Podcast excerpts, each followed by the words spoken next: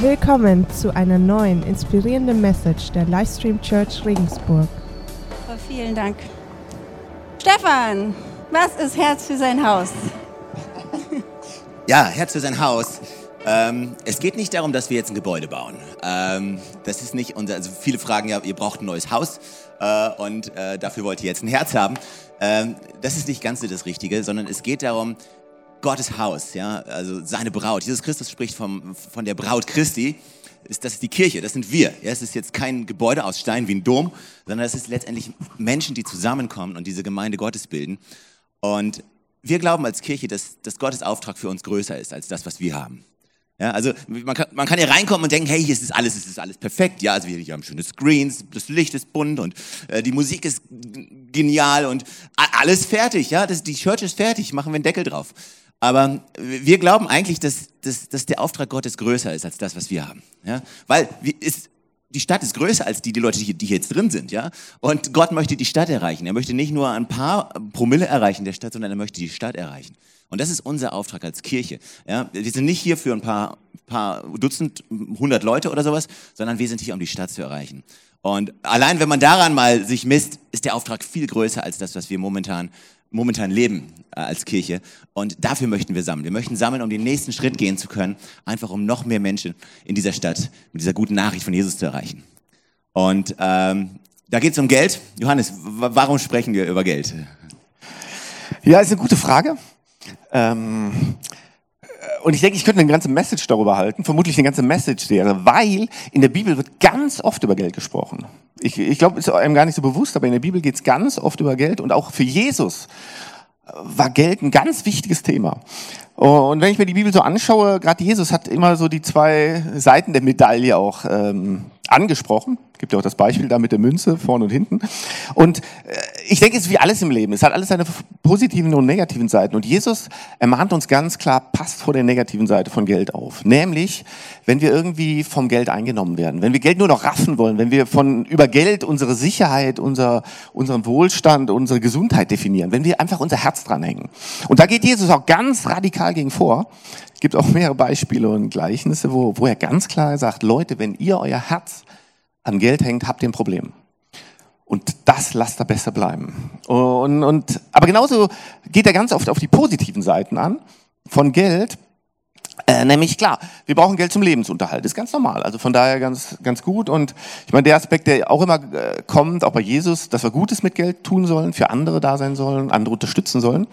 Ähm, vielleicht noch zwei andere Aspekte, die mir auch wichtig sind, die denke ich Jesus auch immer anspricht, ist, ähm, wir sollen auch mit unserem Geld Gott exzellent loben.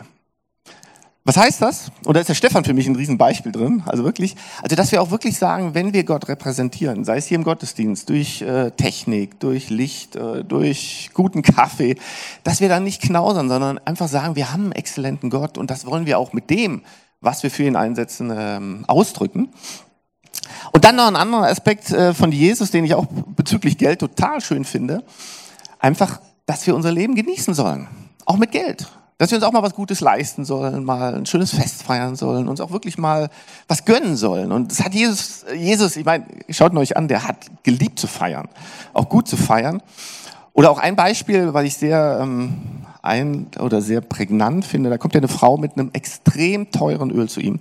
Also das war mehrere tausend, mehrere zehntausend Euro wert, dieses Öl und das gießt sie, damit ähm, äh, ähm, ölt sie Jesus oder gießt über Jesus. Und da sagt Jesus nichts, sondern er sagt, das war gut. Also von daher auch wirklich diese Ermutigung von Jesus, äh, das Positive am Geld zu nutzen. Aber nicht unser Herz dran halten, an erster Stelle ist Gott. Ganz wichtig. Ja, vielleicht eine Frage an dich, Stefan, zurück. Ähm, welchen Stellenwert hat denn Geld in deinem Leben so?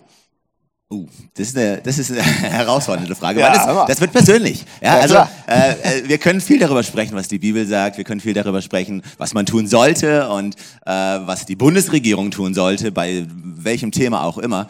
Aber wenn es darum geht, hey, äh, Geld, dann ist das ist schon was Persönliches. Und ähm, ich habe, ich, ich weiß nicht, wie es euch geht, aber ich bin groß geworden in einer Familie. Wir hatten eigentlich so alles normal ausgestattet. Im Studium wurde ich unterstützt von den Eltern äh, musste mir da keine Sorgen machen. Später im Job ging es auch irgendwie.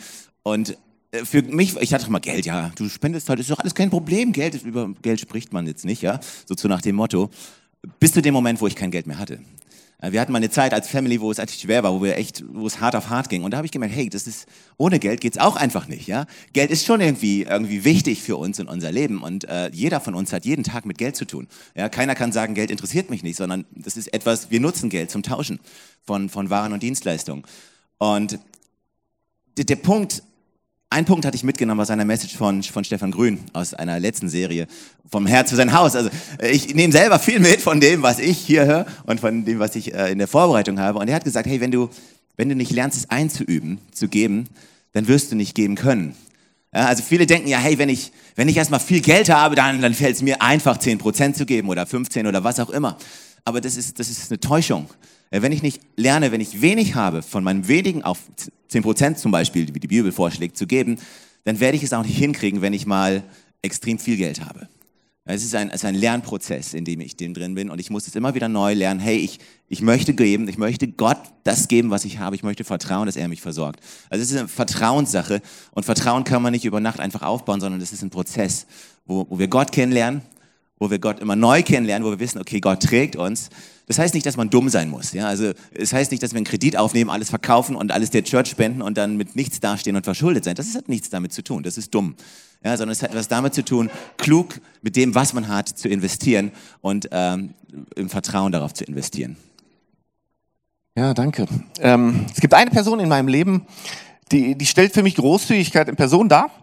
Und von der habe ich äh, Großzügigkeit auch ein Stück weit gelernt. Meine Frau Bettina. Welchen Stellenwert hat denn Geld in deinem Leben? Du würdest das bestimmt sagen, gar keinen oder so. ähm, also ich bin ganz klar kein Zahlenmensch. Ähm, und ich glaube, das kommt mir bei der Ökonomie Gottes ein Stück weit entgegen. Weil was mir aufgefallen ist in meinem Leben ist, dass man reicher wird, wenn man gibt, als wenn man nimmt. Und das ist Gottes Ökonomie, die wir nicht verstehen und, und das funktioniert irgendwie. Also ich glaube, es funktioniert wirklich, so wie es Gott ja auch macht, großzügig zu sein und es geht einem selber trotzdem gut oder sehr gut. Und was ich auch gemerkt habe, ist, wir können Gott total vertrauen, dass er uns versorgt mit genau all dem, was wir brauchen. Er weiß ganz genau, was wir brauchen und genau das und damit versorgt er uns. Und insofern mache ich mir über Geld nicht so viele Gedanken. okay, eine Frage an dich zurück, Johannes. Was machen wir denn mit dem Geld, das uns hier in der Church anvertraut wird? Ja, ähm, ihr werdet nächste Woche einen Flyer bekommen oder so ein äh, Faltblatt mit der Bilanz von der Church. Ähm, von letztem Jahr, also was haben wir eingenommen und äh, was haben wir ausgegeben. Und wir haben ein Team, und zwar der Stefan, der Andi und der Volker, die kümmern sich größtenteils bei uns um die Finanzen und die haben das Ganze zusammengestellt. Und vielleicht können wir an der Stelle dem mal einen riesen Applaus geben.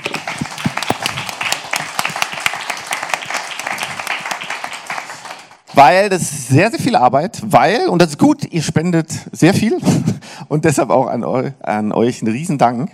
Und äh, ich habe jetzt die Zahlen schon vorliegen und ich gehe da gar nicht detailliert drauf ein, aber ähm, ähm, also Riesendank an euch, ihr, ihr spendet vor allem über Daueraufträge, kommt eigentlich das meiste rein. Dann hier im Opfer im Gottesdienst kommt vieles rein und Hartwasserhaus, was wir heute feiern, kommt auch ein großer Batzen rein. Aber die Zahlen könnt ihr dann lesen. Worauf ich dann eingehen wollte, so ein bisschen, nur damit das mitbekommt und wie gesagt, könnt ihr dann detailliert schauen. Aber wofür wir es ausgeben, ist ein Großteil natürlich hier für den Gottesdienst oder für die Gemeinde an sich mit dem Auftrag oder mit dem Ziel, dass wir wirklich äh, Gottes Botschaft raustragen. Personalkosten, Mietkosten, dann Creative Department ist halt alles so mit Videotechnik. Ähm, und das ist zum Beispiel auch ein Aspekt. Ähm, ich hatte es ja eben schon angesprochen, da haben wir uns auch teilweise wirklich gutes Equipment gekauft, weil gerade in den Zeiten, äh, wo wir uns hier nicht live treffen konnten, was vielleicht auch bald wieder ist, hoffentlich nicht, aber äh, das hilft natürlich auch dann, dass wir als Church zusammenbleiben. Auch gerade über das Video, wenn der Stream vernünftig funktioniert, wo, wenn ihr auch zu Hause das gut mitbekommt. Und deshalb denken wir, ist das auch alles gut angelegtes Geld. Dann ein großer Posten letztes Jahr war die Kaffeemaschinen. Genießen wir ja normalerweise auch sehr gut. Also viele Posten. Ähm, und was hier in dem Bericht jetzt nicht drin ist, weil das separate EVs sind, aber weil ich auch noch erwähnen will, das eine ist ja, Bettina hat es ja eben vorgestellt, das Projekt HELP, wo wir auch ganz bewusst ähm, zu den Menschen rausgehen. Dann haben wir das Projekt Indien, Childcare, ähm, wo wir ein ganzes Waisenhaus unterstützen, wir als Church, also ihr als Church. Und ich kriege immer wieder auch E-Mails vom Vagis, der, der immer regelmäßig sich echt total bedankt und sagt, hey, ist es so hammermäßig, dass ihr uns unterstützt und dass wir für diese Kinder da sein dürfen. Und es ist, äh, ich denke, das läuft alles so ein bisschen am Rande, aber ich will es auch nochmal hier erwähnen und deshalb tausend Dank an euch. Ähm, und vielleicht nochmal ganz kurz dieser Herzaspekt. Und der, der, der ist, geht mal die Bibel durch, ist Jesus extrem wichtig, aber ich finde auch, das zeigt auch euer Herz. Und ich glaube, wenn wir wirklich ähm, vom Herzen verstehen, dass Jesus uns reich beschenkt, dass Gott uns reich beschenkt, können wir auch wirklich von Herzen weitergeben. Und unser Ziel auch als, als Gemeindeleitung ist, dass wir dieses Geld auch wirklich im Herzen, im Sinne vom Herzen Jesu anwenden. Dass wir wirklich seine Botschaft weitertragen und Menschen unterstützen und leiten. Genau. Und jetzt hören wir eine Message vom Stefan, der ähm, nochmal noch mehr auf Fokus drauf legt, was bedeutet eigentlich Herz für sein Haus. Also vielen Dank schon mal, Stefan. Danke euch.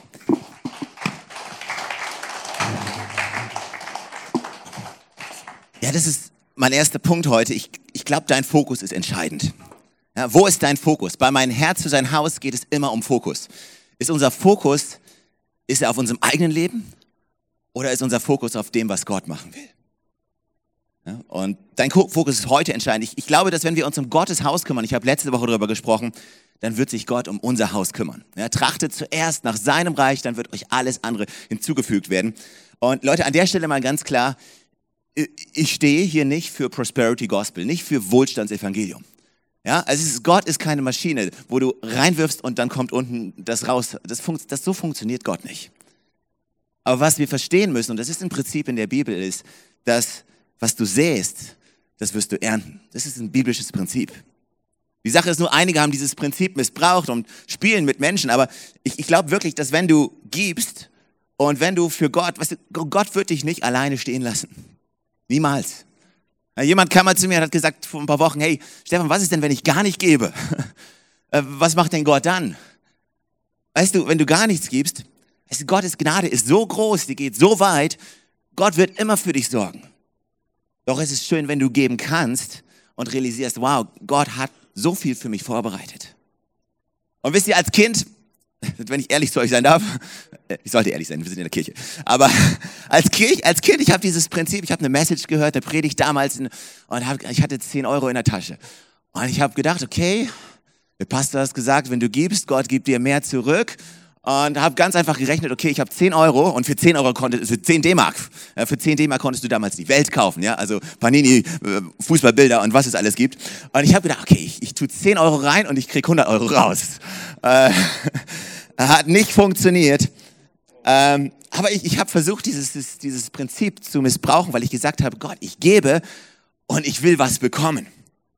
Aber weißt du, Gott hat, das ist nicht das richtige Herz. Du gibst nicht, um zu bekommen, sondern du gibst, weil du schon gesegnet bist. Ja, wir geben nicht von einem Momentum aus, von einem Ort aus, wo wir wenig haben und sagen, ich will mehr haben, deswegen gebe ich. Nein, das ist falsch.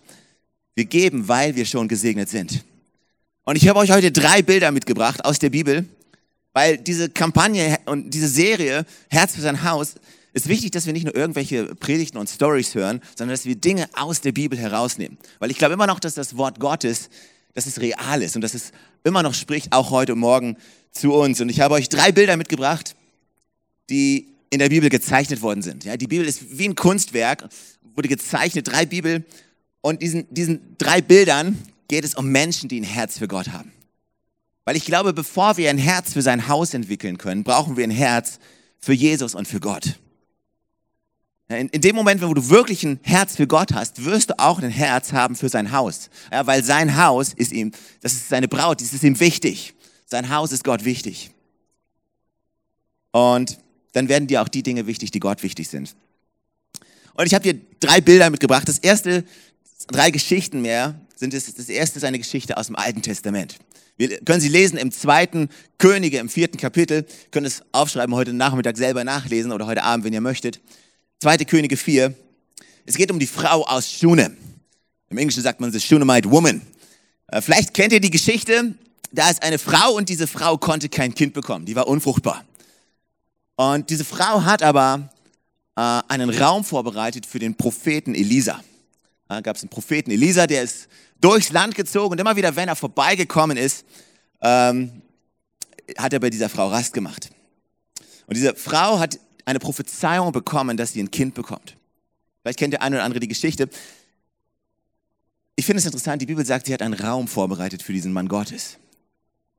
Und vielleicht so ähnlich wie hier, ja, also äh, mit einem Stuhl, mit einem Tisch. In der Bibel steht, es war auch eine Lampe, vielleicht war es auch so eine Hipster-Lampe wie hier. Keine Ahnung.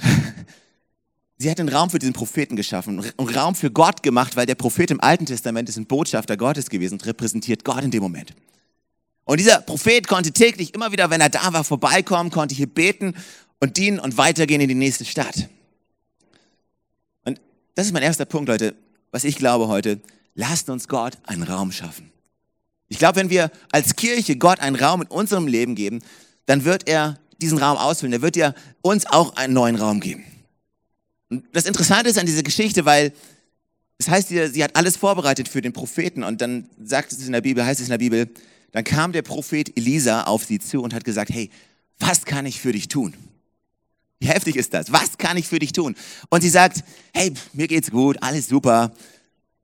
Aber dann war es der Diener von ihr, der Diener von dieser Frau, der ist zu Elisa hingegangen hat gesagt, hey, sie, sie hat kein Kind, sie kann kein Kind kriegen. Und das ist ihr größter Wunsch. Und nicht nur im Alten Testament, aber damals, zur Zeit damals, ganz besonders war es extrem wichtig, dass du Kinder hattest, weil Kinder waren nicht nur irgendwie so nice to have und man kann ein bisschen spielen, und es ist, sondern das war die Altersvorsorge. Aber auch bei uns heute, wenn Frauen keine Kinder kriegen und sich Kinder wünschen, ist es auch nicht unbedingt toll. Und dann kam dieser Prophet und ist zu dieser Frau und hat gesagt, hey, genau in einem Jahr wirst du das in der Hand halten, was du dir gewünscht hast. Und das möchte ich heute im Glauben aussprechen. Weißt du, wenn wir alles geben für sein Herz, für sein Haus, ich, weiß, ich möchte das wirklich im Glauben aussprechen, dass du etwas in deiner Hand hältst, wo du sagst, hey, damit habe ich nicht gerechnet. Dass du ein Wunder erlebst in deinem Leben, dass das Unmögliche, was vielleicht gerade vor dir steht, dass es irgendwie möglich wird. Lass uns als Kirche, lass uns eine Kirche sein, die, die sagt, hey, wir wollen Gott einen Raum schaffen. Ich mache einen Tisch, ich stelle einen Stuhl hin. Wir schaffen Gott einen Raum in unserem Leben. Das ist das erste Bild. Diese Frau schafft einen Raum für Gott. Im ersten König, auch im Alten Testament, lesen wir im 17. Kapitel eine andere Geschichte. Da geht es um eine Witwe. Und diese Frau lebt in einer Zeit, wo es eine große Hungersnot gab in Israel. Es hat drei Jahre lang nicht geregnet, weil der Prophet Elia, nicht Elisa, Elia, äh, gebetet hatte. Der Prophet Elia hat gebetet, dass es drei Jahre nicht regnet und es hat nicht geregnet. Und es gab kein Essen, es gab eine Hungersnot im ganzen Land. Und nun gab es diese Frau und diese, die Bibel sagt, diese Frau, sie hatte, sie hatte etwas Öl und etwas Mehl. Sagen wir mal, das ist hier drin. Sie hatte etwas Öl und etwas Mehl. Mehr nicht. Ganz wenig. Und diese Frau sagt, hey, ich werde heute mein letztes Brot machen und dann werde ich sterben.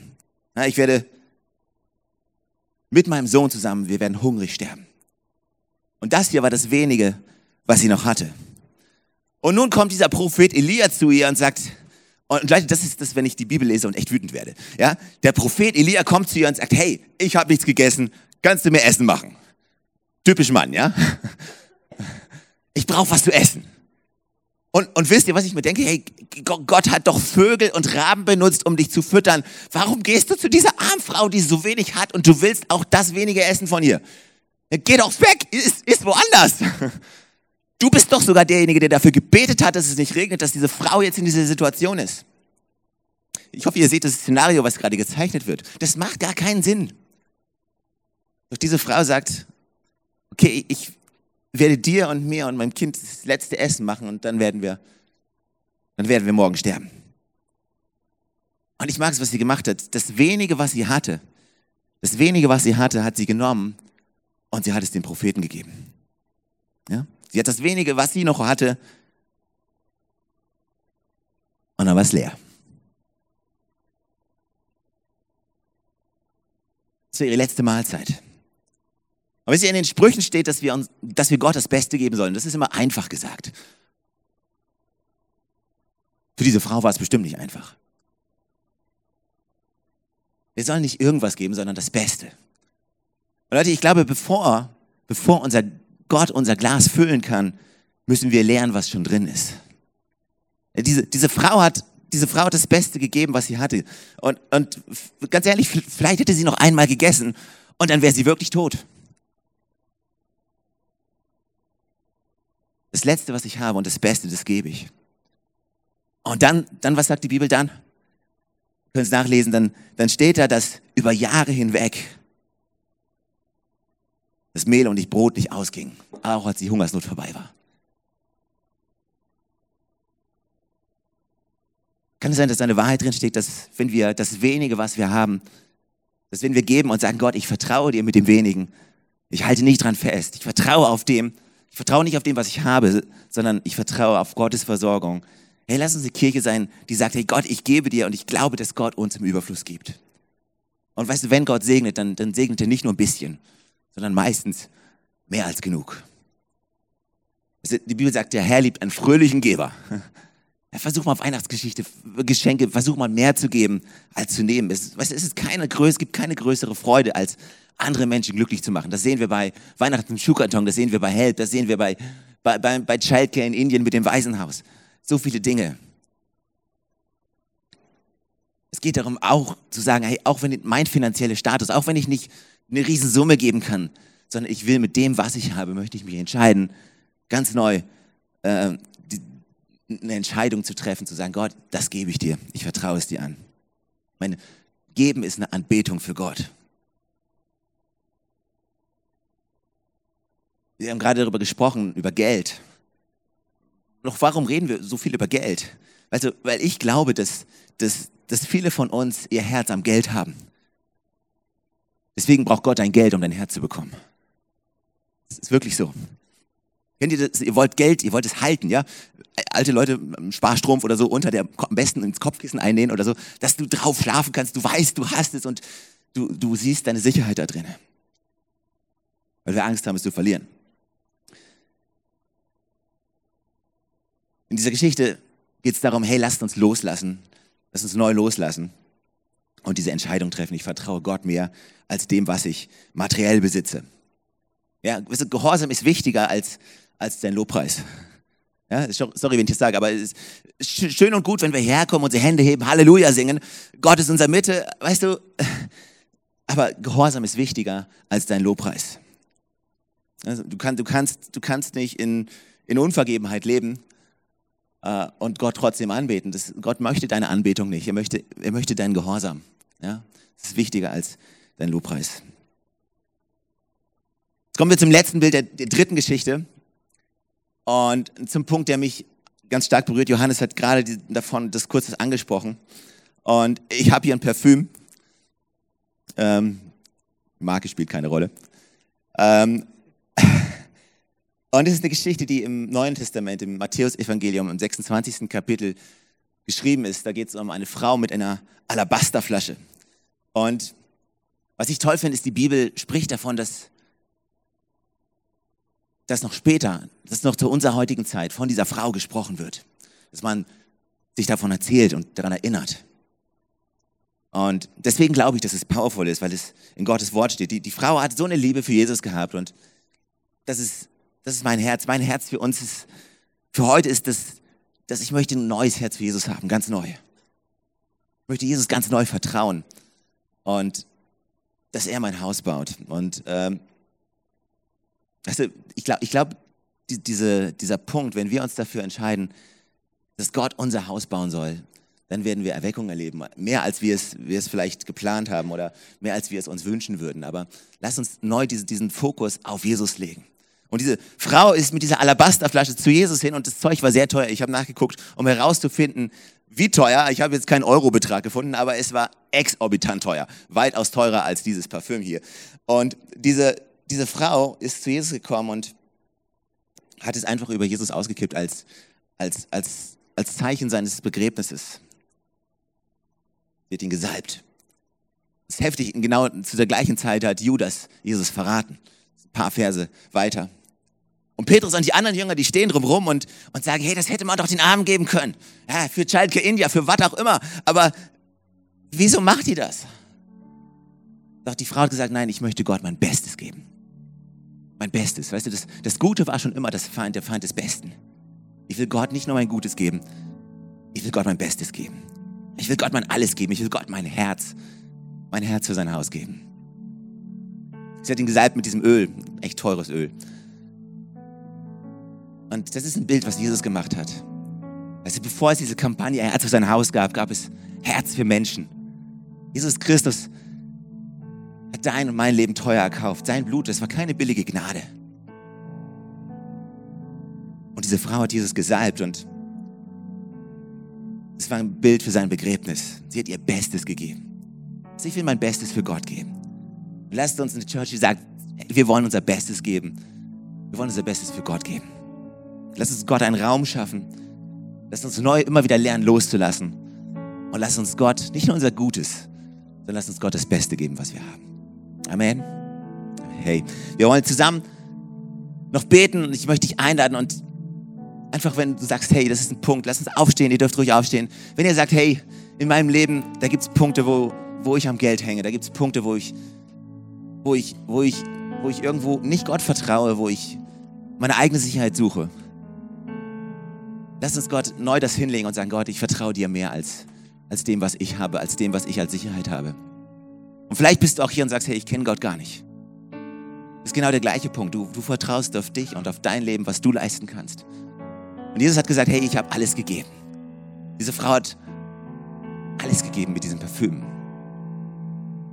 Und Jesus hat alles gegeben, damit du eine Beziehung haben kannst zu Gott. Deswegen sind wir hier als Kirche. Das ist unser Auftrag als Kirche. Wenn wir über mein Herz für sein Haus sprechen, dann sprechen wir darüber, dass wir mit diesem, mit diesem Auftrag die Menschen dieser Stadt erreichen wollen. Dass sie diese Liebe Gottes neu spüren, neu in ihrem Leben erfahren. Und wenn du jetzt hier bist und sagst, hey, ich habe diese Liebe noch nicht erfahren, ich kenne Gott noch nicht, dann ist das die Einladung für dich, in einem Gebet Gott zu sagen, hey, Jesus, ich möchte dich in meinem Leben haben. Ich vertraue bisher auf mich selber, auf dem, was ich leisten kann, auf dem, wie gut ich bin. Aber ich möchte das haben, was, was ich nicht meisten kann. Ich möchte eine Hoffnung haben, die über mein Leben hinausgeht, die in die Ewigkeit hineinstrahlt. Ich möchte diese Beziehung zu dir haben, Gott. Und keiner von uns kann diese Beziehung von sich aufbauen. Aber Jesus hat gesagt, weil keiner das kann, mache ich es. Und stellvertretend für, für jeden Einzelnen gehe ich ans Kreuz. Also, du bist herzlich eingeladen zu beten. Wir alle beten zusammen. Herr Jesus, danke, dass du mich liebst. Danke, dass du für mich am Kreuz gestorben bist und wieder auferstanden bist. Danke, dass du mich so annimmst, wie ich bin. Bitte vergib mir all meine Schuld und erfüll mein Herz mit deiner Gnade. Du bist mein Gott, mein Herr und mein Retter. Ich folge dir nach. Im Namen von Jesus. Amen. Amen. Hey, ihr dürft euch hinsetzen. Wir haben einen Song für euch vorbereitet.